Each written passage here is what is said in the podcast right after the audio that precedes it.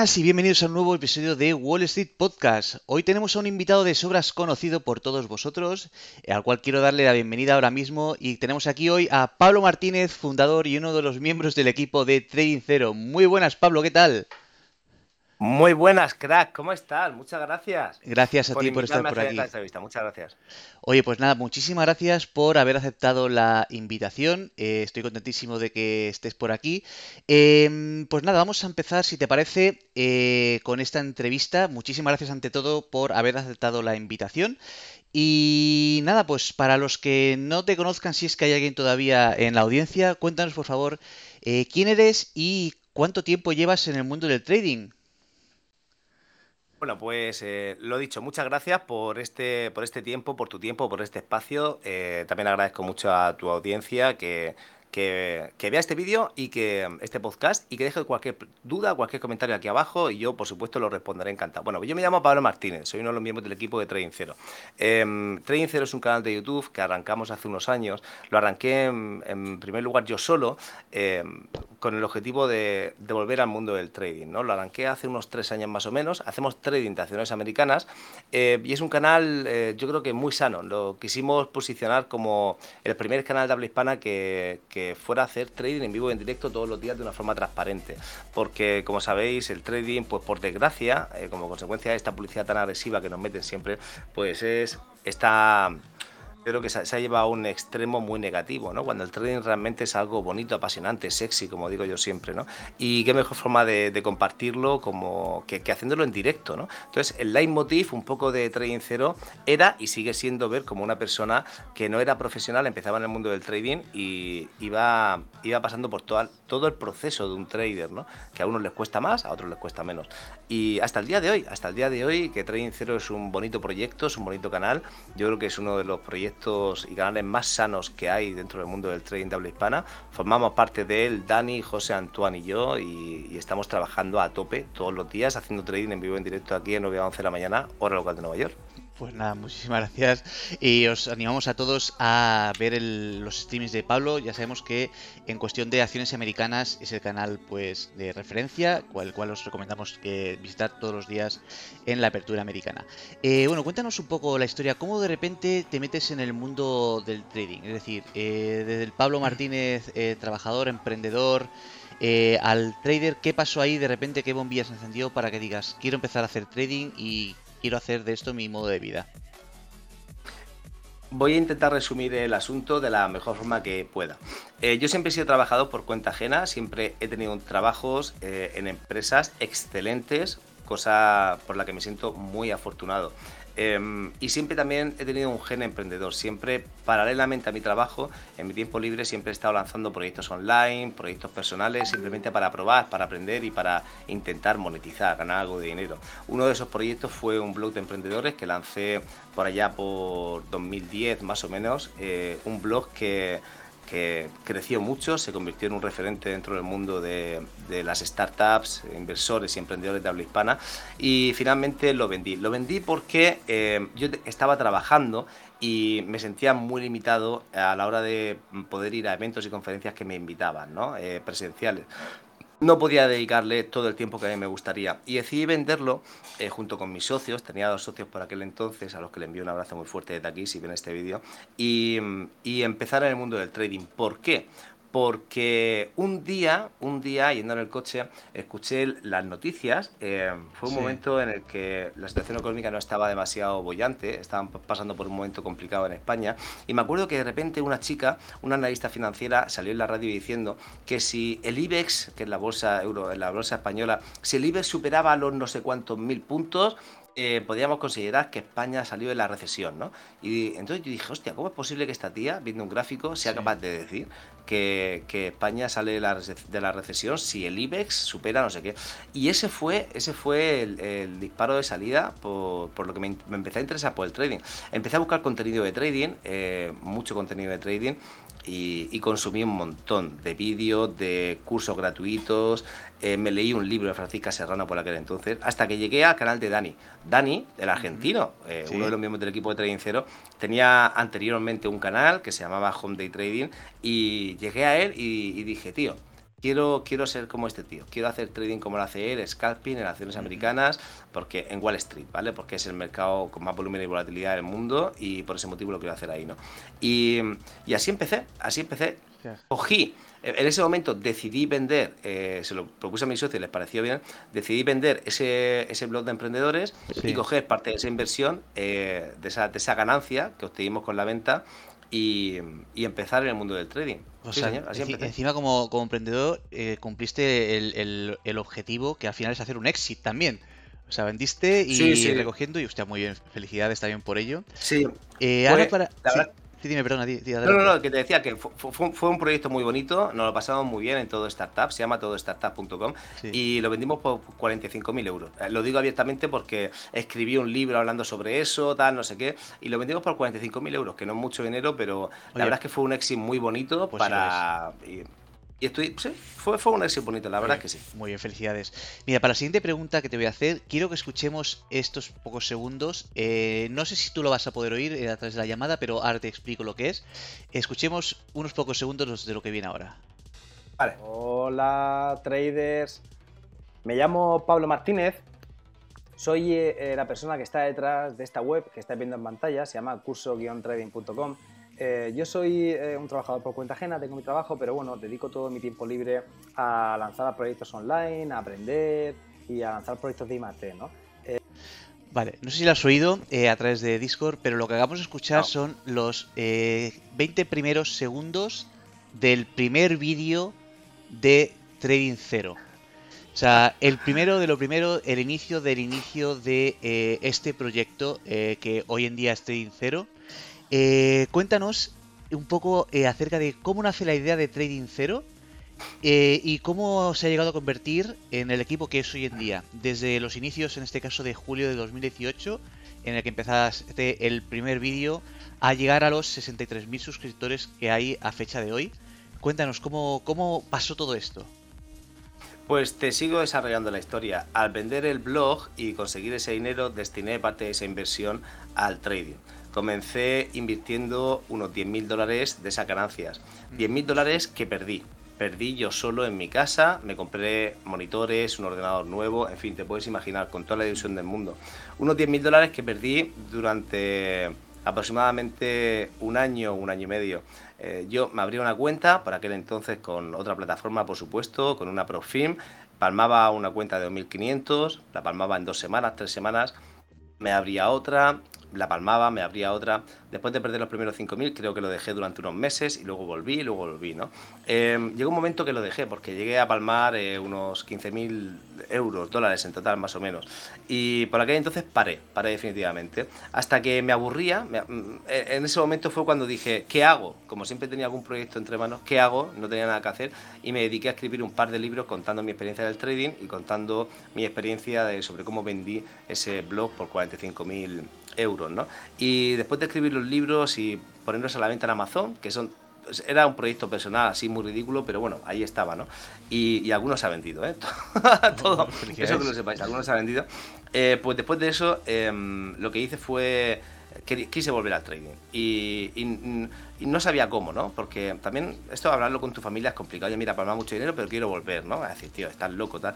Pero me busqué una excusa y la excusa fue lanzar un proyecto relacionado con el trading y la excusa fue lanzar un canal de YouTube. Dije, hey, voy a volver a YouTube con una cuenta demo, voy a empezar en el trading, voy a lanzar un canal de YouTube. Yo empecé sin poner mi cara, luego puse mi cara y luego poco a poco la cosa fue evolucionando y, gracias al canal de YouTube volví al trading. Fue la excusa.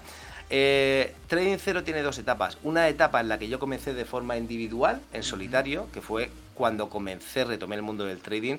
Ahí em, operaba con una cuenta demo en diferido eh, y luego grababa la sesión y la subía.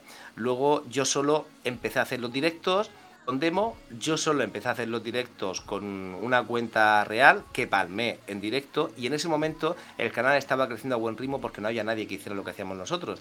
Y el canal crecía, se convirtió en un proyecto muy bonito, muy sano y a la vez yo me di cuenta que no tenía ni, me faltaba mucha ayuda con el tema del trading y por supuesto también con el canal. En ese momento fue cuando pedí ayuda a profesionales. Yo conocía a José Antoine y a Dani por internet. Eh, pensé que eran las personas adecuadas para montar un equipo para montar el equipo de Trading Cero. Hablé con ellos, les conté el proyecto y les pareció bien. Y ellos dijeron, ok, vamos a tope con el mundo del trading de acciones americanas porque los tres son traders de acciones americanas. Y dijeron, ok, vamos a tope con Trading Cero a convertirlo en el mejor canal de trading de acciones americanas hasta el día de hoy. Hasta el día de hoy que estamos los cuatro a tope, el canal está creciendo a buen ritmo y está teniendo una buena acogida. Y gracias también a todos vosotros que generáis una comunidad realmente sana, honesta, transparente y con la que aprendemos todos los días, la verdad. Nada más de verdad.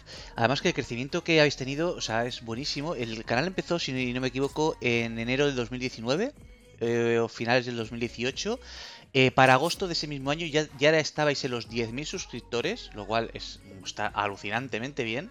Eh, en menos de un año, eh, es decir, en, enero del 2020, bueno, enero del 2021 ya, ya llegasteis a los 50.000, que es una burrada, hasta los eh, pues 60 y, hoy 62.000 que tenéis en la actualidad, lo cual me parece, bueno, 63.000, perdón, que tenéis en la actualidad, me parece un crecimiento súper buenísimo, o sea, grandioso. Cuéntanos, ¿cuál dirías que crees que es la, el secreto de vuestro crecimiento? ¿Cuál crees que es lo que os ha ayudado más a crecer el canal?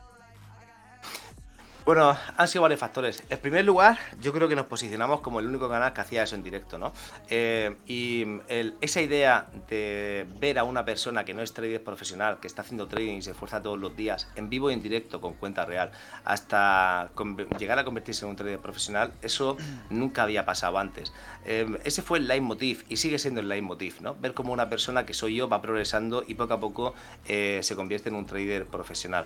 Em, eso fue lo primero. Y luego lo segundo también, eh, yo noté que faltaba en, en, este sector del mundo del trading un poco de, de salseo, ¿no? El salseo, un salseo sano, hablar de otros canales, presentarlos a la comunidad y hablar de eso. Y esas fueron las dos claves, yo creo, fundamentales que nos ayudaron a crecer de una forma bastante, bastante importante. Por supuesto, por supuesto que la pandemia y el confinamiento nos ayudó a nosotros y a un montón de canales más. Ese fue, yo creo, que el momento dorado de YouTube y, por supuesto, de, otro, de otras plataformas de streaming que todos conocéis, ¿no? Eh, ese momento del confinamiento. Y ahora todo vuelve un poco a la normalidad, ¿no? Ahora todo el tráfico sigue siendo, vuelve un poco a ser más normal, ahora crecemos a otro ritmo completamente distinto, aportamos otro tipo de contenido que estamos probando, pero la realidad es que esas fueron las dos claves. Yo creo que el primero el tipo de contenido y en segundo lugar el, hablar de otros canales. Eso nos ha ayudado mucho y eso lo hacen ahora otros muchos canales, siguiendo un poco nuestra estela, porque fuimos los primeros en hacerlo y les está funcionando muy bien. Así que, sin lugar a dudas, esas fueron las dos cosas. O sea, pues genial. Eh, así que, pues nada, lo dicho, habrá que seguir eh, las indicaciones para ver cómo crecer. Eh, ya hemos estado hablando que llevo bastante tiempo con el canal de YouTube, pero en mi, curva de crecimiento no tiene absolutamente nada que ver con la vuestra, así que en cualquier caso, felicidades por ese crecimiento exponencial porque desde luego es, para estudiarlo y, seguir ejemplo. Eh, ahora quisiera hablar un poco sobre el tema de, más que nada porque son preguntas que siempre la gente quiere saber y tal, que es un poco de los libros de trading. Bueno, lo primero que quiero preguntarte es, ¿cómo se llama tu libro? Para quien le interese buscarlo en Amazon pueda, pueda buscarlo, incluso comprarlo. Cuéntanos, el libro primero que escribiste tú. Bueno, el primer libro, contando mi experiencia en el mundo del trading, se llama eh, Así perdí 20.000 euros haciendo day trading. Está a la venta en Amazon, pero no, no lo compré, no lo compré. Está a la venta por 2-3 euros. Yo os invito mejor a que os suscribáis a nuestro curso de trading gratis, que está en tradingcero.com, porque cuando suscribís recibís el curso de trading gratis y una copia en PDF gratis del libro. Ah, estupendo. Así que prefiero, eh, os sugiero que os suscribáis a nuestro curso de trading porque ahí vais a tener el libro y totalmente gratis, en PDF, igual, el mismo que se vende en Amazon, pero evidentemente gratis. Vale, os dejaremos en la descripción del podcast eh, tanto el enlace a las redes sociales de, de Trading Cero como el, enlace al curso que está comentando para que os podáis ir a suscribir. Así que eh, lo pondremos fácil para que os suscribáis y sobre todo le deis like y follow a su canal.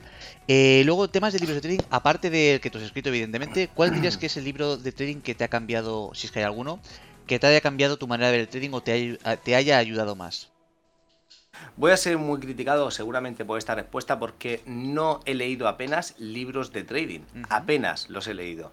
Em, eh, solamente me he leído uno cuando empecé para entender lo que era el análisis técnico y qué era el gráfico, el precio del volumen. Y fue uno de Francisca Serrano, uno de los primeros que ella escribió, fíjate. El único que yo me leí antes ni siquiera de, empezar con una cuenta real. Me pasé todo un verano leyéndome ese libro y me lo leí dos o tres veces. Fue, me lo estuve leyendo, leyendo, leyendo. Me imagino sería... Luego lo que sí he... Sí, sí, perdona, que te he interrumpido.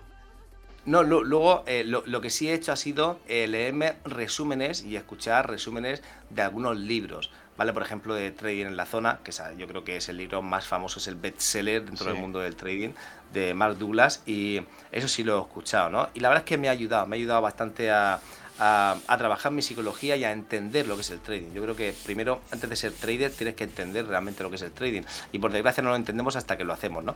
Em, y no he leído más libros, no, no he leído nada, nada, nada, nada de contenido de trading.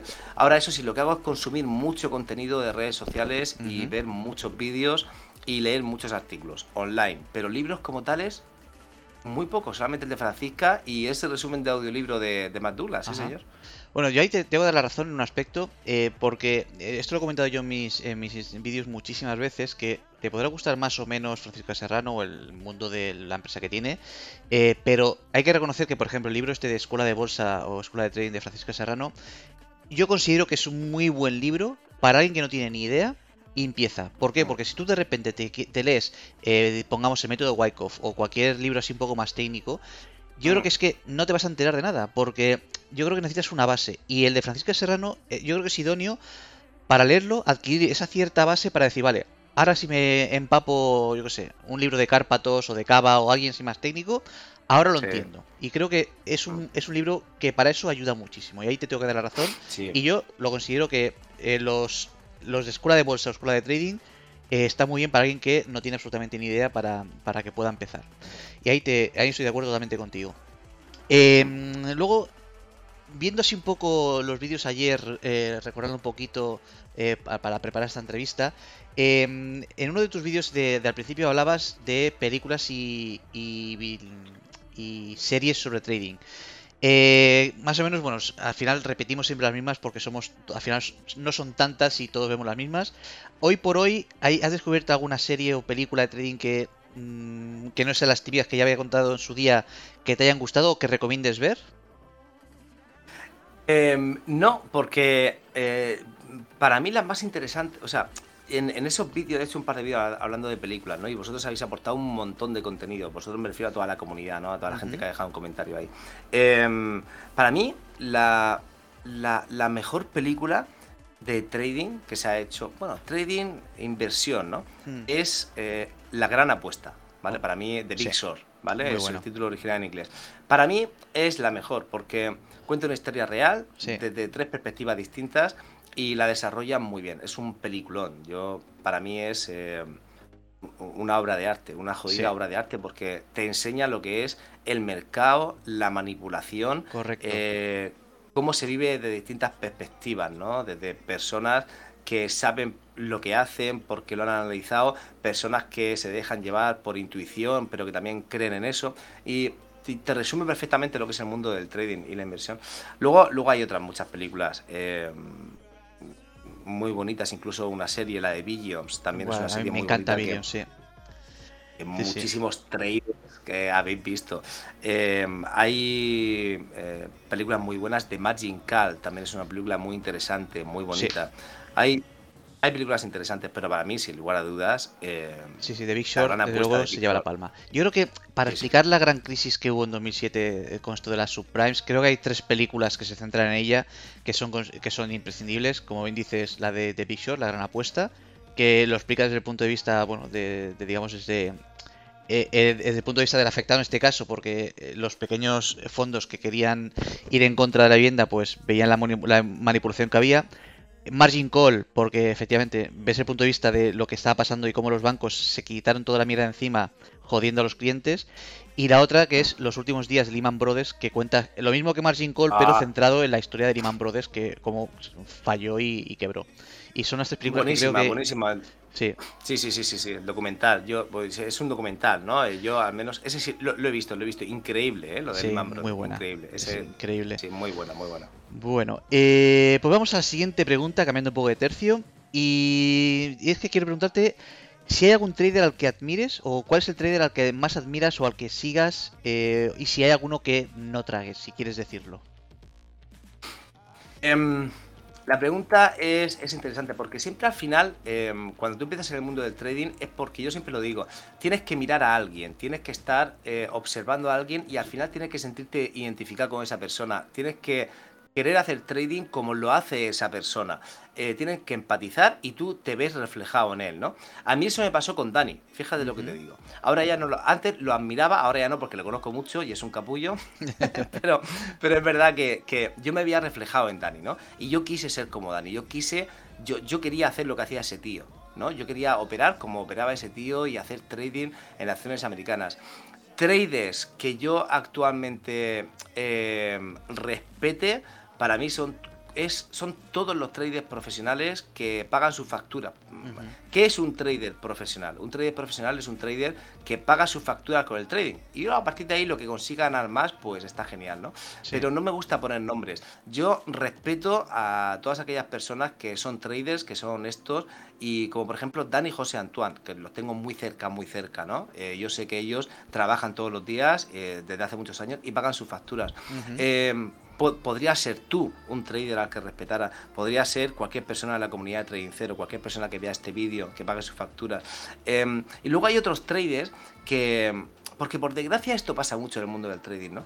Un trader cuando, cuando una persona, esto es un problema yo creo de la persona, de la raza humana, cuando una persona ya consigue sus objetivos y, y entonces al final de repente el, ego, su ego sale. Entonces el ego hay que alimentarlo. Eh, y por desgracia esto pasa mucho en el mundo del trading, porque cuando alguien lo consigue de una forma excelente, cuando se siente que gana mucho dinero, tiene mucho dinero, entonces de repente se dan cuenta que, oye, yo esto lo hago de puta madre, soy rico, he ganado mucho dinero, yo, yo soy el sheriff aquí, ¿no? Y, tiene que retroalimentar ese ego. Entonces empiezan a hacer publicaciones en redes sociales. Eh, publicaciones eh, ya no mostrando sus posesiones, muchas de ellas son mentiras, por supuesto, pero sí dando... Eh, Em, eh, escribiendo y compartiendo frases lapidarias, eh, creyéndose que están en la posición de la verdad absoluta, ¿vale?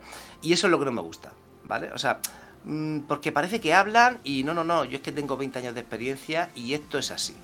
Porque te lo digo yo, ya está. Yo no, no, mira, disculpa. Eh, yo empecé con internet hace también 20 años con un Modem a 56K y por ese motivo no sé más que un chaval ahora, que Play, que el Rubius o qué tal. De hecho, ellos son millonarios y yo no, ¿vale? Y empezaron hace 10 años, ¿no? O sea, es una... Entonces, mm, desprecio a los traders que se creen que están en la verdad, a los traders mediáticos famosos que creen que, creen que están en la verdad de la en posesión de la verdad absoluta y que nadie les puede discutir porque ya lo han conseguido, son ricos, tienen mucho dinero y que no que tú no eres nadie, ¿no? Eso es lo que detesto realmente de este mundo. Eh, pues totalmente válida la respuesta. Eh, luego, eh, a lo largo de, la historia de tu canal, eh, continuando con el tema de los trades, has entrevistado y analizado diferentes traders. ¿Cuál dirías que te ha sorprendido más? y si has tenido la ocasión de conocer a alguno personalmente. Em, no, eh, personalmente no, pero espero poder conocer a alguno en, breve, ¿vale? Quizás este año lo pueda conocer. He entrevistado a, muchísimas, a, muchas personas, hemos entrevistado. Sí, sí, fue una sección que empezó para hablar de otros canales y al final terminamos haciendo entrevistas a Marcelo Arrambide, a Alberto Chan a Karina Fabi, en fin, a los más mediáticos, ¿no? Porque era un contenido que a la gente le gustaba. Eh, y a Francisca Serrano, por supuesto. Fíjate, mm, quizás la persona que más me ha gustado entrevistar y que siempre ha estado dispuesta a hacerlo ha sido Francisca Serrano. Yo sé que hay muchos partidarios y detractores de Francisca Serrano, pero es una tía muy maja, es una tía también que tiene una escuela de trading, una academia, es una, es una tía que, que monetiza, es una emprendedora y tiene un proyecto es una emprendedora empresaria, ¿no? Y aparte de ganar dinero con su trading, que lo gana, tiene su escuela de trading. A mí me parece muy razonable, em, al igual que otras muchas escuelas de trading. La con la que más me gustó hablar, por la honestidad, la sencillez y la transparencia, fue con Francisca. Y porque siempre está dispuesta, ¿sabes? Nunca me ha puesto un pero. Hay otros traders con los que he intentado hablar para entrevistar y o no he recibido respuesta o directamente me han dicho que no, que pasaban porque estaban muy ocupados y que no podían hacerlo, ¿no? Pero Francisca Serrano, yo me quedaría con Francisca Serrano. Perfecto, pues eh, anotado. Eh, debo decir que eh, de tema de Francisco Serrano, independientemente de que, bueno, tengo los sentimientos encontrados por el tema del programa que al final no me seleccionaron, debo decir que he visto su, su web de, la escuela porque al participar nos dieron acceso a un curso y tal, y le eché un vistazo a cómo lo tenía montado y lo tiene muy bien montado. Y eso se lo tengo que reconocer, que como escuela está bien organizado. He visto otros cursos, como todo el mundo, que los típicos que el amigo te pasa de este o del otro, y hay, hay, otros cursos que no tienen ni ni cabeza y la organización es, absolutamente caótica. Y en ese caso, eh, como escuela, la verdad que lo tiene bien organizado, así que en ese aspecto mis dices para ella porque eh, lo tiene, lo tiene muy bien. O sea, reconozco que está todo muy bien estructurado, la manera en que eh, accedes a los diferentes vídeos lo hacen para que no estés saltándote el tema, lo tienen bien, o sea que en ese aspecto le tengo que reconocer ah. que lo tienen bastante bien montado. ahora vamos a ir tirando un poco más al tema ya de trading y cómo preparas la sesión ¿Cómo dirías que eh, cuando tienes que hacer eh, tu te preparas de alguna manera especial? Es decir, ¿qué sueles hacer antes de operar? ¿Ves noticias, webs, te conectas a ver eh, alguna cosa, meditas? Cuéntanos, ¿cómo te preparas para la sesión del día? Mm, realmente yo intento tener una rutina. Mi rutina es arrancar el directo, concentrarme, ponerme un poco de música mientras está la intro del directo y ya está. Pero yo ni leo noticias, ni estoy pendiente de los mercados, eh, directamente me la sopla. O sea, no, no, me, no sé absolutamente nada. Yo sé cómo va el mercado cuando arranco la plataforma, 10 minutos antes de empezar la sesión. Eh, bueno, el directo realmente a las 9 de la mañana, hora local de Nueva York, Wall Street a las 9 y media. Y, y es ahí donde, donde veo con el gráfico y con el gap y el volumen cómo va el mercado. Luego sí es cierto que leo alguna página web, pero leo los titulares. Yo realmente no leo noticias ni analizo noticias. Leo, eh, me gusta decir estadeo, o sea, lo miro por encima, ¿no? Leo los titulares por encima para saber qué está pasando. ¿Cómo preparo la sesión? A nivel personal, con una rutina que es siempre igual. Em, arranco el directo, me pongo una música para animarme y para estar a tope de power y, arranco el directo. Eh, y luego las acciones las busco en directo, o sea, busco las acciones activas de ese momento, de todas las que hay, la voy pasando, voy viendo el gráfico diario y si tiene un recorrido interesante y una buena estructura en diario eh, y por supuesto un buen volumen y un buen, y un buen gap y están activas en ese momento, las cojo. La forma de preparar una sesión de pre-market es muy distinta, depende del tipo de trader. Por ejemplo, José y Antoine, que son dos de los miembros del equipo de Trading Cero, ellos no hacen pre-market, tienen una lista de acciones de 200 acciones que van actualizando eliminan 4 o 5 pues cada mes o cada dos meses, pero tienen una lista de 200 acciones que van pasando durante todas las sesiones. Dani, sin embargo, es la persona que sí se trabaja más el pre-market. Dani sí lee noticias, tiene un escáner además privado, eh, busca las noticias con catalizador, ve cómo puede actuar los catalizadores a esas noticias, ve noticias con catalizadores poco importantes que son usados por los, los supergurús para pompearlas, está muy pendiente de ellas. Dani, sin lugar a dudas, es la persona que más que más se trabaja el premarket. Dani se trabaja un premarket de una hora y media como mínimo. Yo lo hago en ocho minutos y José Antoine directamente es que no lo hacen. Joder. Y, pues vaya tela, o sea, eso es una preparación concienzuda de luego. Pero bueno, está bien también tener eh, una rutina, sea cual sea, pero si repites todos los días lo mismo, yo creo que es que, en tu caso que dices que arrancas, te pones tu música, pero si esa es tu rutina, yo creo que psicológicamente eso ya te, te pone en modo trading, ¿no? En el, sentido que, sea cual sea, yo sé, tiene que haber algo como que te haga un switch en el cerebro para mm. que el trader que hay en ti, pues ponerte, digamos, en la zona o en el modo trading y es tan válida como cualquier otra. Desde luego, no, me sorprende lo de la hora y pico de, Dani. No lo sabía. Sí. Eh, tema de plataformas, eres conocido por utilizar TEFs, generalmente siempre la plataforma de Tradenet. Eh, ¿Hay alguna que uses aparte de esta, ya sea para otro tipo de, activos que operes? Eh, no, yo uso TEF. Yo empecé en el mundo del trading usando Sterling con una Profim. pagaba una pasta por el mantenimiento una pasta eran 450 dólares al mes y luego aparte las comisiones por operar, una barbaridad. Eh, y siempre fui con Sterling. Eh, probé Dash Trader, pero me costó mucho encontrar un broker para Dash Trader hacer scalping. Y luego probé eh, Sure Trader, pero idem, encontrar un broker para eso era muy complicado. Finalmente encontré esto, para mí es la mejor plataforma que hay, unas condiciones excelentes y una, una plataforma profesional donde las haya. No tiene nada que envidiar y más ahora con TF Evolution, aunque a mí me cueste mucho usarla, pero no tiene nada que envidiar a Dash Trader, por supuesto, ni a Sure Trader. Eh, otras plataformas que he usado, he usado otras plataformas, he usado Binance, tengo una cuenta en Binance para mover algo de criptos y NFTs y algún broker para hacer swing trading. No quiero decir su nombre por no hacer publicidad, porque realmente es algo muy personal. Yo no hablo de mis posiciones en swing trading, pero sí tengo una cartera con tres, bueno, he tenido más acciones, pero he tenido una cartera con tres acciones. Eh, la tengo, la tengo actualmente y está en negativo, por cierto, pero no me importa decirlo, la tengo al contado y en largo, o sea que no me importa. Tres acciones americanas y con un broker, con otro broker que no tiene nada que ver con TEF, ni con Colmes, nada de eso. Está muy bien.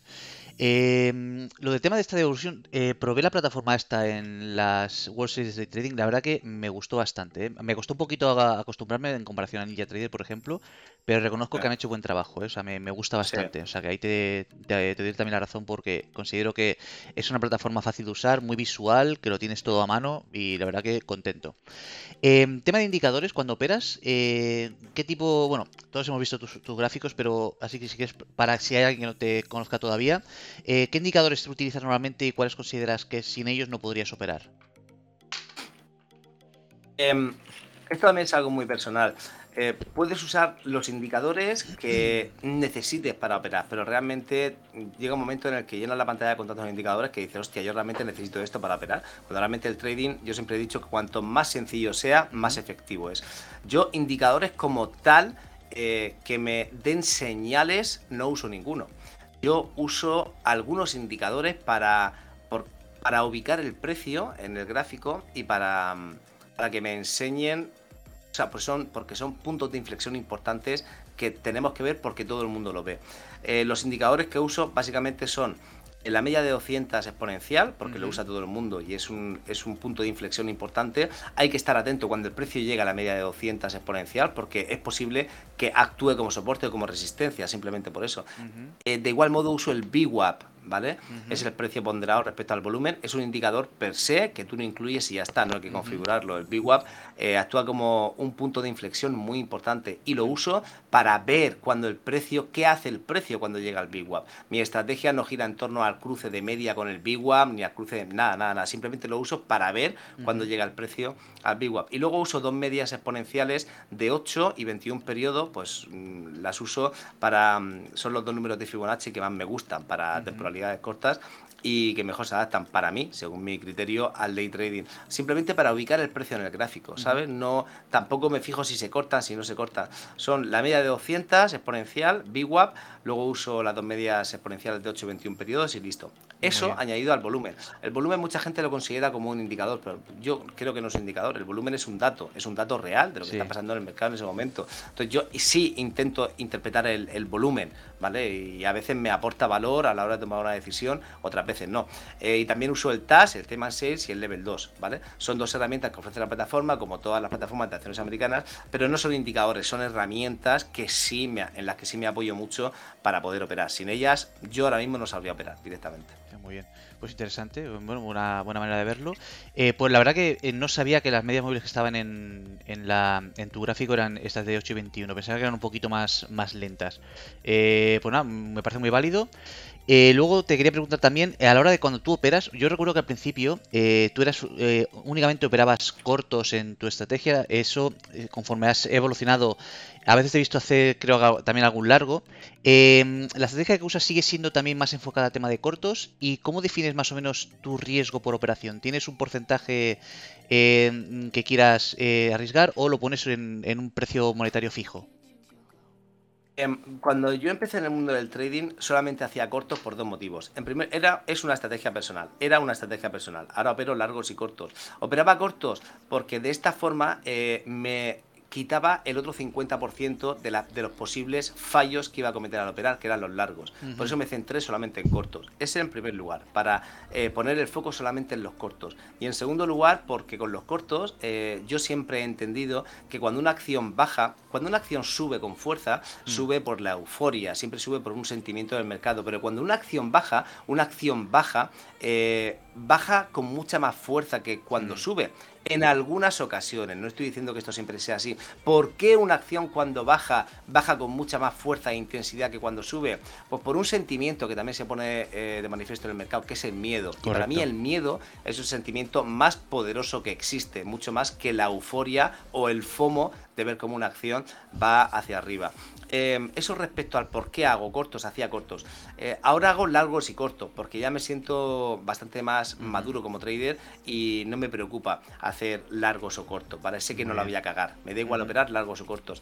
Mi riesgo diario son 200 dólares, porque es el 5% del riesgo que tengo en toda mi cuenta, que son 4.000 dólares. Hay muchos números mágicos en el mundo del trading, pero para mí el 5%, arriesgar el 5% de tu cuenta al día para hacer day trading scalping, me parece un número razonable. Por ese motivo son 200 dólares de riesgo y 200 dólares de objetivo. Muy bien, pues me parece muy razonable.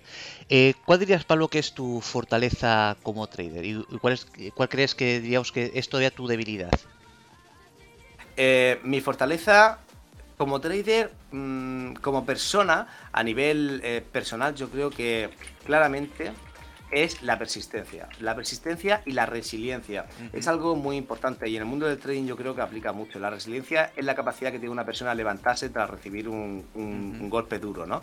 Eh, de resurgir un poco de tus cenizas. Eso en el mundo del trading pasa, a mí me ha pasado mucho palmando cuentas. Yo creo que esa es mi mayor, la mayor de mis virtudes, la resiliencia, la constancia y, la perseverancia. Hay que estar, hay que seguir, ¿no?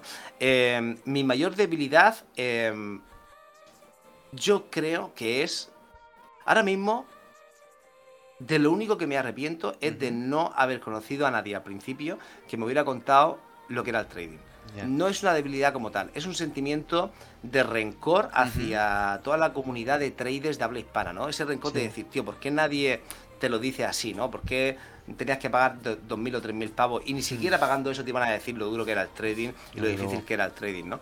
Em, debilidades sí he tenido muchas en el pasado, sobre todo al empezar, ¿vale? Ahora mismo ya no, pero al principio, por supuesto, ansiedad por operar, sobreoperaba, eh, me saltaban mis reglas constantemente, eh, todo eso eran debilidades, porque eran cosas que yo no hacía, eran eh, hasta el punto yo solo hacía tantas veces, me saltaba tantas veces en mi plan, era como un jugador, como si estuviera en el casino, ¿sabes? Mm. Yo al final llegué a, pasar noches sin dormir y a tener ansiedad, porque el trading saca lo mejor y lo peor de ti, ¿no? Pero lo peor de ti, por desgracia, es que saca a tu lado de ludopatía, ¿no? Y dices, hostia, no soy capaz de hacer lo que tengo que hacer. ¿Por qué? Pues porque estás jugando, claramente.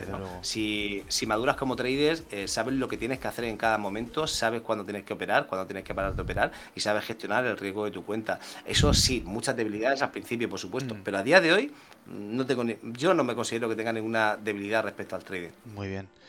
Eh, y luego, eh, Pablo, mirando así, echando la vista atrás, eh, ¿cuál dirías que ha sido tu momento más oscuro? Ese que realmente te hizo estar a punto de dejarlo ya no por el dinero que hayas podido perder, sino por la frustración que te, que te provocó. Em, el momento más, más duro fue cuando palmé las primeras cuentas. Mi momento más duro fue cuando palmé todo lo que quería invertir en el trading y aún así quería seguir en el trading. Y en ese momento me acuerdo que quería dinero quería conseguir dinero sin mm. tocar mis ahorros porque ya había invertido mucho y empecé a vender cosas. Eh, empecé a vender cosas para poder tener dinero e incluso le llegué a pedir, a pedir dinero a un, a un amigo para poder hacer trading. Eso fue el peor momento que yo recuerdo eh, dentro de mi proceso como trader. Y por desgracia por ahí pasan muchos, ¿no? Eh, eh, cuando realmente en el trading tenéis que tener claro que cuando empecéis en el trading tenéis que invertir un dinero que no necesitéis, ¿vale? Porque las probabilidades de perder ese dinero son altísimas, ¿vale? Así que evitar pedir dinero prestado y, y usar dinero que necesitéis para pagar las facturas porque no es el camino. ¿Y qué, hizo que no lo dejaras? O sea, ¿qué te empujó a seguir adelante en ese momento eh, de oscuridad? Em, la ludopatía pura, ludopatía pura. entre el trading y la ludopatía em, eh, hay, hay, una franja muy, muy, estrecha. De hecho, cuando pasé esa etapa lo dejé. Lo dejé porque me tenía que desintoxicar un poco del trading.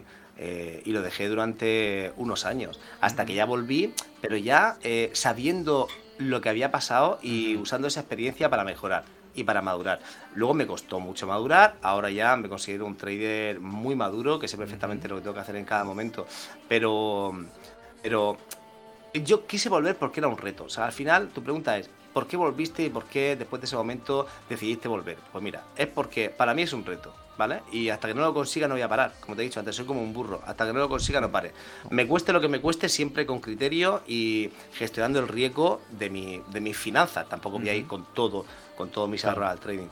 Pero porque es, para mí es un reto y hasta que no lo consiga no pienso parar. Pues, bueno, ahora en la siguiente pregunta a la que te voy a hacer ahora, eh, hablamos de ese tema. Em, ahora, ya sacando saliendo ya de, de, esta parte oscura, ¿Cuál dirías que es tu mejor trading? Eh, últimamente, te lo he comentado antes, te estamos viendo creo que en, tu mejor momento con respecto a tu operativa. Pero ¿cuál dirías que fue, ya no es tu mejor trade, pero tu mejor trading? ¿Crees que fue el que estás teniendo ahora mismo? ¿O quizá el que hiciste en la World Series de Trading en el que te sacaste una de, de las cuentas, de que te clasificaste? Sí, bueno, el mejor, el mejor trade que yo he hecho, sin lugar a dudas, fue en la World Series, en esa operación en OCGN, no se me va a olvidar nunca. Le sacamos creo que 11.000 o 12.000 pavos y al final me conseguí sumar 15.000 y ganar una de las cuentas fondeadas que sorteamos en el canal, ¿no? Esa fue el mejor, el mejor trade, más que eso fue con una competición, con una cuenta demo, evidentemente. Eh, he hecho muy buenos trades. Em, no tengo el recuerdo de cuál ha sido el mejor. He hecho buenos trades, eh, incluso cuando no tenía ni puta idea y lo hacía casi casi por suerte, mm. eh, he hecho yo creo que los mejores trades de mi vida, porque era puro azar, ¿no? Eh, abría, cerraba una operación, pues porque sí, ¿no? Ahora, eh, los últimos meses sí he hecho buenos trades, trades por supuesto que me han dado objetivo una operación y han sido muy interesantes. Sin embargo, mm, buenos trades, muchos trades, pero yo siempre me acuerdo del peor. El peor fue uno en Twitter que arranqué en la, segunda vela de mercado y me hizo perder unos 500, 600 dólares en apenas 30 segundos. ¿no? Por eso siempre digo que no perdéis la apertura, porque es lo más difícil. Mm, buenos trades, muchos buenos trades. Malos trades, muchos malos trades. Pero hostia, ese de Twitter en el que palmé 500, 600 pavos, no se me va a olvidar en la vida. Desde luego. ¿Consideras que estás ahora en tu mejor momento como trader? Eh, sin lugar a dudas. Estoy en el mejor momento como trader, en mi mejor momento como trader porque eh, cambié algo en el mes de noviembre y eso me hizo eh, operar de buscar, o sea, ser un francotirador. Yo creo que un scalper tiene que ser un francotirador, tiene que esperar la operación justa en el momento justo, tiene que hacer operaciones quirúrgicas. Y lo que hice en noviembre fue simplificar mi trading eh, usando solamente una estrategia, una estrategia de breaks en la que se tienen que cumplir algunas condiciones. Y eso me ha permitido eh, terminar noviembre positivo, diciembre positivo y en enero estar en positivo. No me haya pasado nunca.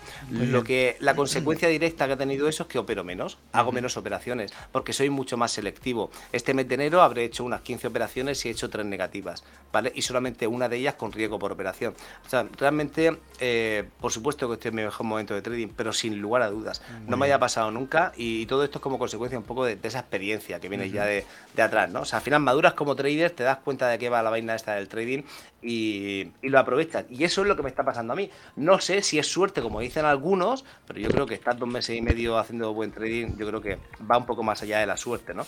Eh, ojo, dos meses y medio haciendo trading ¿Es suerte terminando en positivo? Hombre, es suerte si hace 5 trades en los dos meses y medio. Pero lo que ocurre es que yo hago trading todos los días de dos horas y media a tres horas.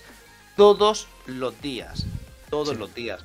Durante estos dos últimos meses, por supuesto, como todos los días. Entonces, ¿eso es suerte? No, eso no es suerte. Eso es estar en el mercado y saber lo que tienes que hacer. Pues lo que dicen es que la suerte es el producto del sudor. A más sudor, más suerte, ¿no?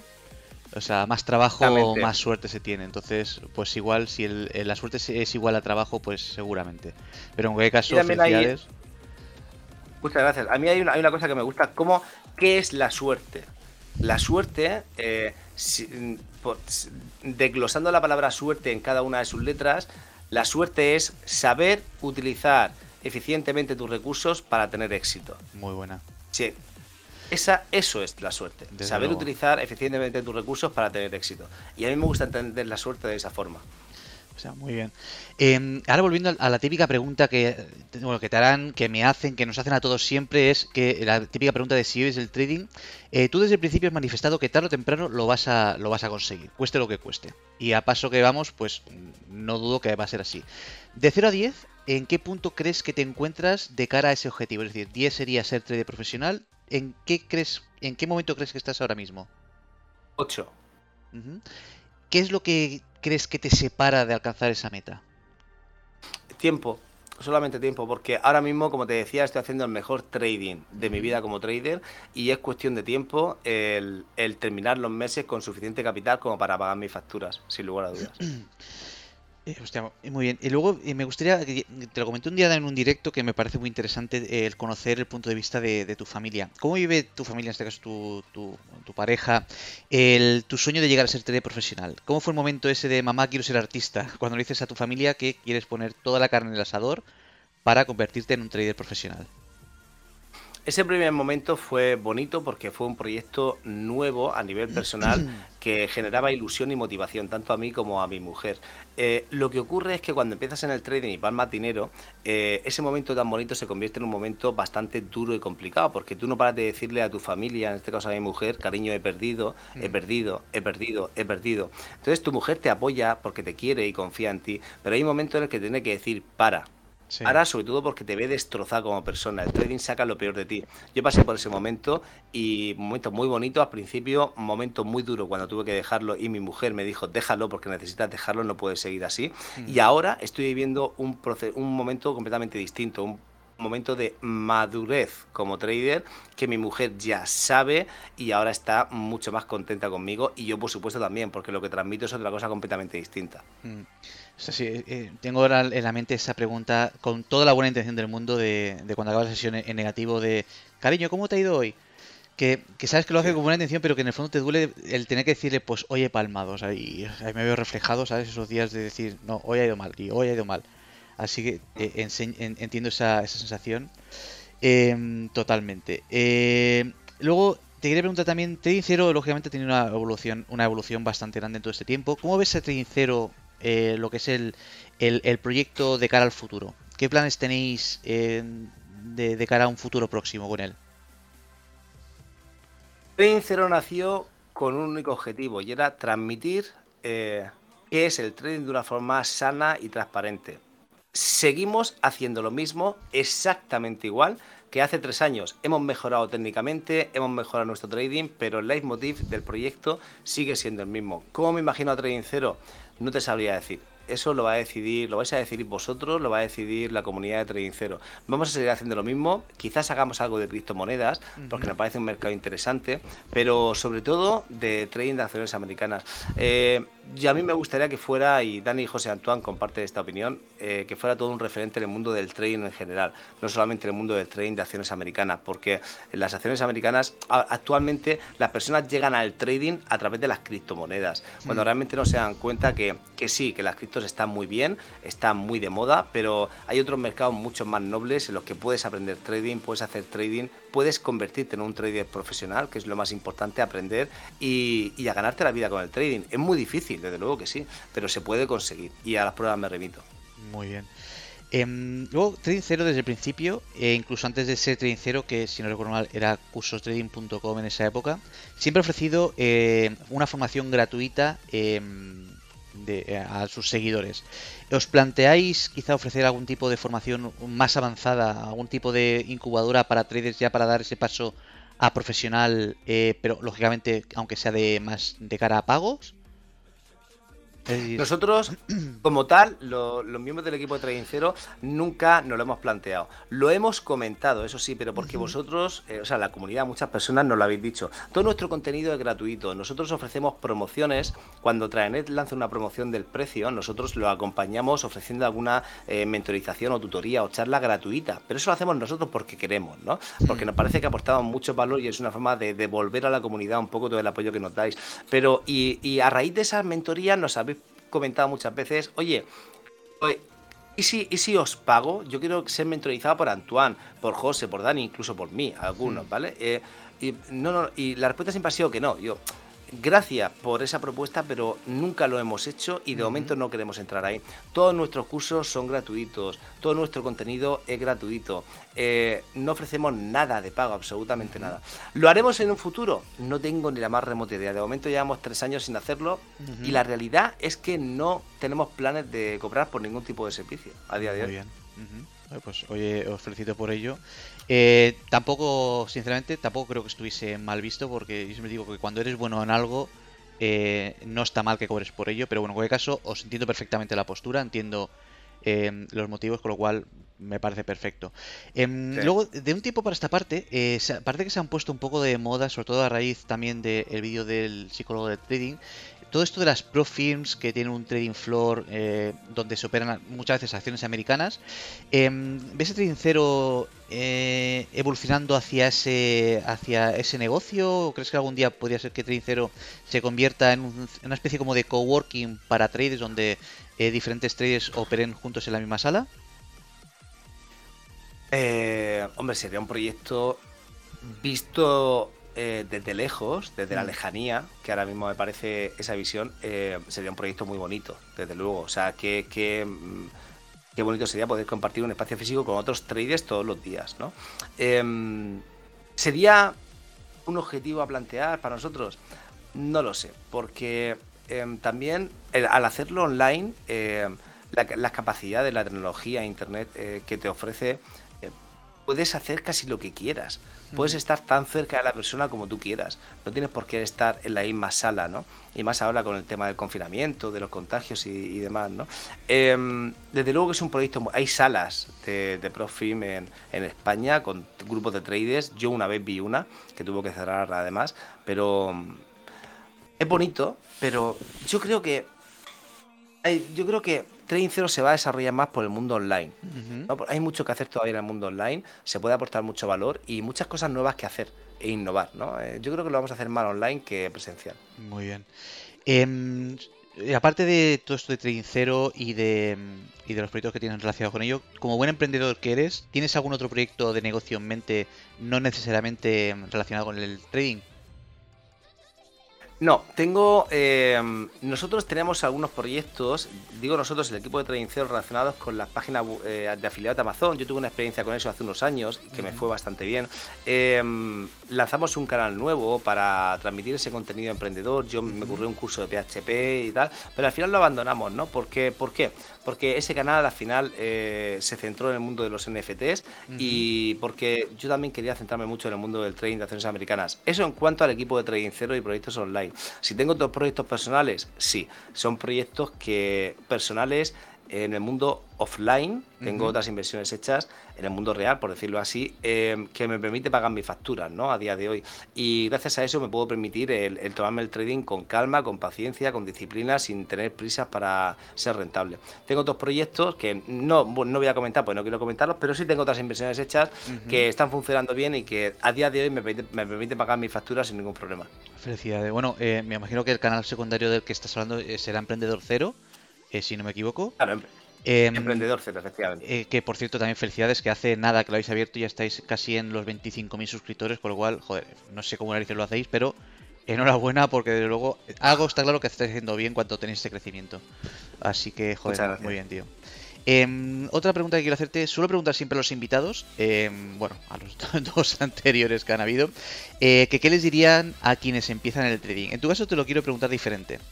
¿Qué consejo le darías tú a ese trader ya experimentado que está a punto de alcanzar ese objetivo eh, de convertirse en un trader profesional, pero que le falta también ese último empujón? Em, bueno, básicamente a un trader en el que se encuentra en el momento en que comentas tú que estás, que está también en torno a un 7-8 de 10 de convertirse en trader profesional. ¿Cuál es el consejo que le, darías tú ahora mismo? Paciencia.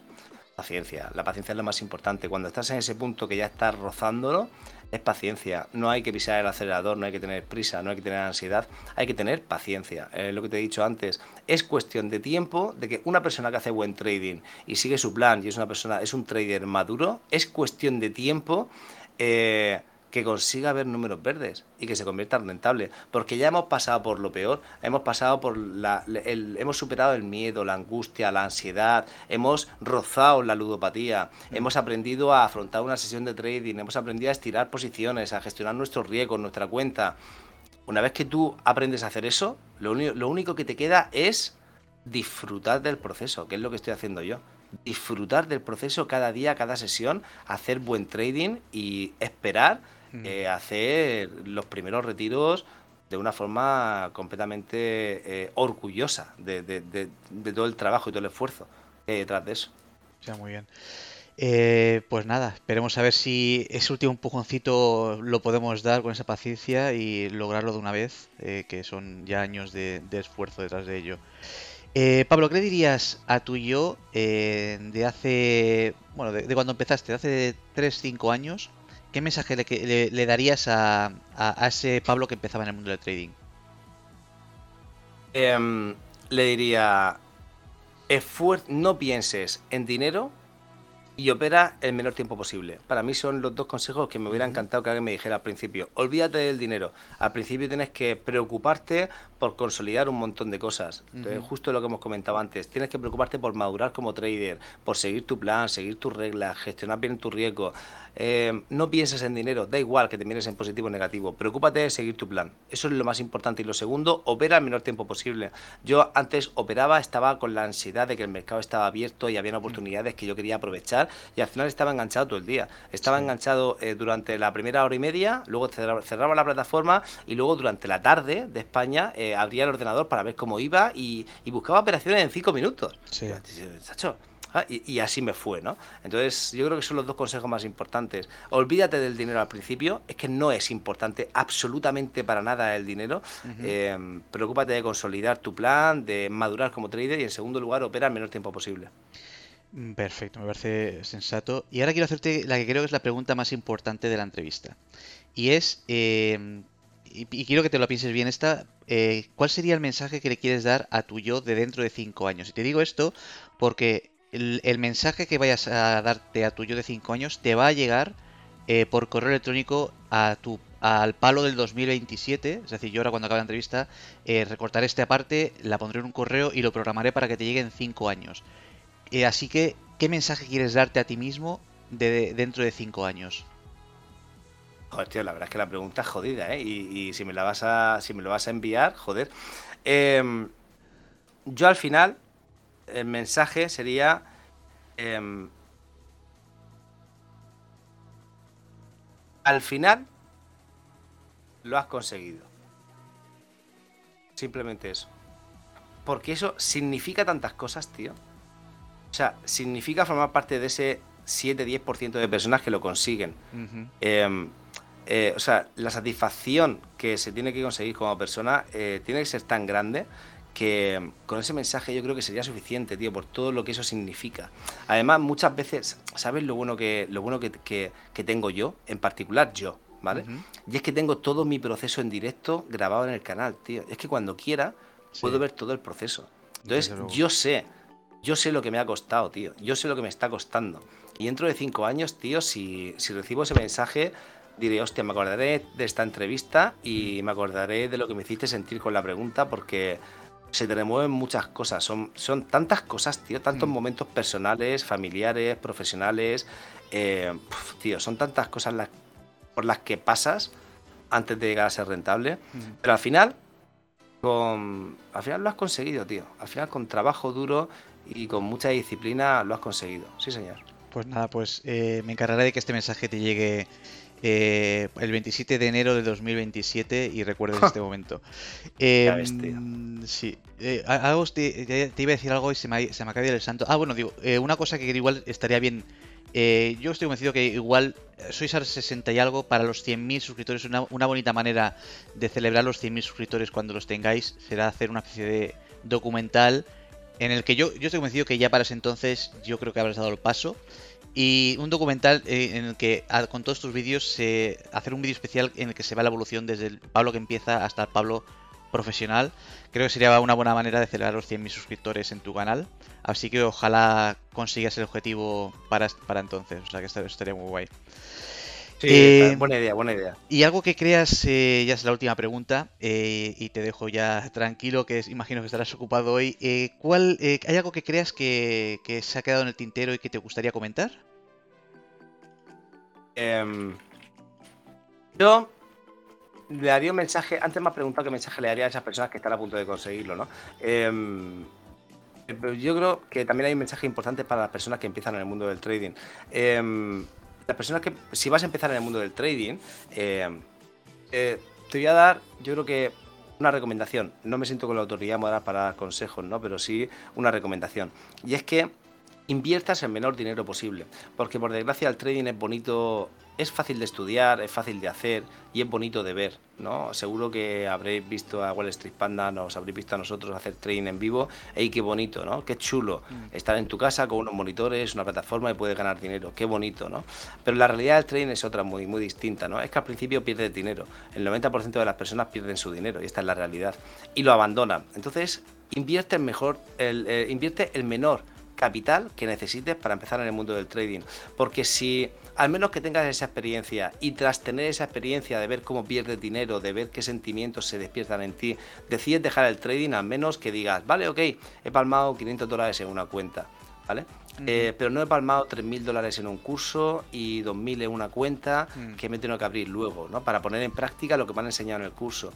Eh, o he estado en demo seis meses, no estés en demo seis meses empieza con una cuenta real, porque es ahí donde te vas a conocer a ti y vas a ver lo, vas a ver lo que es el trading. Es que hasta que no operes con una cuenta real, no vas a saber lo que es el trading, no vas a saber qué se siente al meter una operación. Yo he hablado con personas que decían que cuando empezaban con su primera cuenta real les temblaba la mano, les temblaba la mano al meter una operación. Y eso es, eso es el trading, no es estar seis meses en demo testeando una, una, estrategia. No, no, no, no te preocupes. Si la estrategia se va a testear sola, tú por eso no te preocupes empieza en el trading, pero eso sí, con la menor inversión posible. Pues totalmente de acuerdo. Y añadiría, ¿crees que para eso, eh, porque yo soy de la, de la, opinión de, sobre todo a la hora de empezar, que yo opino que es mejor palmar en, en vuestro caso eh, los 400 dólares que te vale una cuenta fondeada contra Denet, que al menos no, vas a palmar una cuenta de 5.000 o una cuenta fondeada con otra empresa que al menos hasta que palmes 5.000 de tu dinero en una cuenta real, yo creo que tienes la oportunidad de fondearte muchas veces y, y hacer pruebas de fondeo que al final 400 dólares, que es lo que vale el, programa, eh, creo que era el básico de Tradenet, no es tan doloroso palmar eso que como palmar tus 5.000 o 10.000 dólares ahorrados. Creo que en ese aspecto, creo que eso puede ayudar también y, creo que es una, es una buena opción también para quien empieza el trading y no quedarse eh, en el camino. Claro, yo al principio cada, cada cuenta que me abría era de 2.500 dólares. ¿eh? Mm. O sea, imagínate. Imagínate la, de programas intro que podrías haberte comprado o la de cuentas fondeadas que podrías haber tenido con ese dinero. Es que yo, claro, es que no lo conocía. Por eso digo que ahora, para mí, para mí, eh, este es el mejor producto para empezar en el mundo del trading de acciones americanas. Y cuando haya otro mejor, hmm. yo lo usaré y lo diré abiertamente. O sea, me la sopla, ¿vale? Pero es que la realidad es que es el mejor, es el mejor. Bueno, pues nada, Pablo, eh, aquí hemos llegado. Eh, sobre todo, muchísimas gracias por haberme brindado la oportunidad de esta entrevista, por haber aceptado y por haber estado eh, con nosotros en el día de hoy. espero que tengas muchísimo éxito tanto en tus proyectos como en Trading Cero y que lo veamos siempre en directo. Y lo dicho, muchas gracias por habernos acompañado hoy. Muchísimas gracias a ti y un abrazo a toda la comunidad de Wall Street Panda. Un abrazo para todos. Hasta luego y nos vemos en el próximo podcast. Que vaya muy bien. Hasta luego. Chao, chao.